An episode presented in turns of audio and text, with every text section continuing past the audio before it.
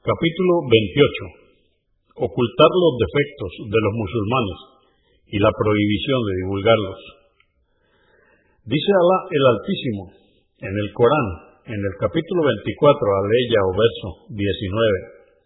Aquellos que desean que se propague la obscenidad entre los creyentes tendrán un doloroso castigo en esta vida y en la otra.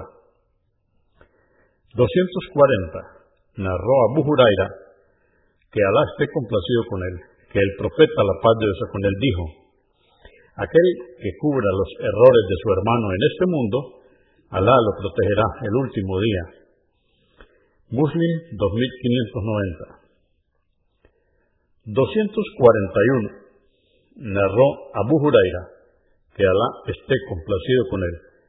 Dijo, escuché decir al mensajero de Alá, la paz de Dios con él, Toda mi nación está a salvo, excepto los que manifiestan públicamente sus desobediencias.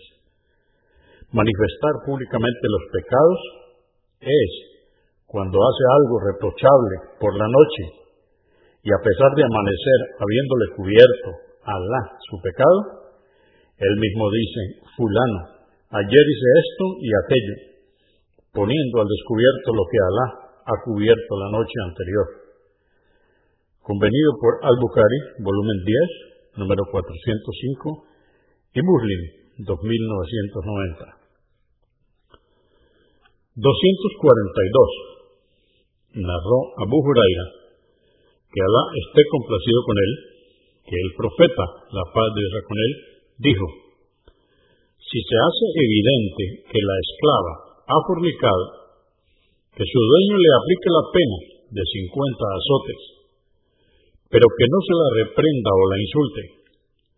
Si lo hace por segunda vez, que se le aplique la pena de 50 azotes y que no se la reprenda o se la insulte. Pero si lo hace una tercera vez, que la venda, aunque sea por una cuerda de pelo.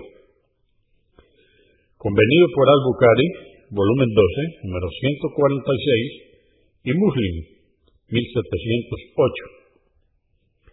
243. Narró Abu Huraira, que Alá esté complacido con él.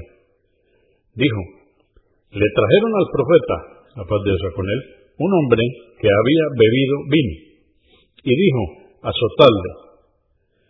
Dijo Abu Huraira, entre nosotros hubo quien lo golpeó con su mano, quien con su sandalia y quien con su vestimenta.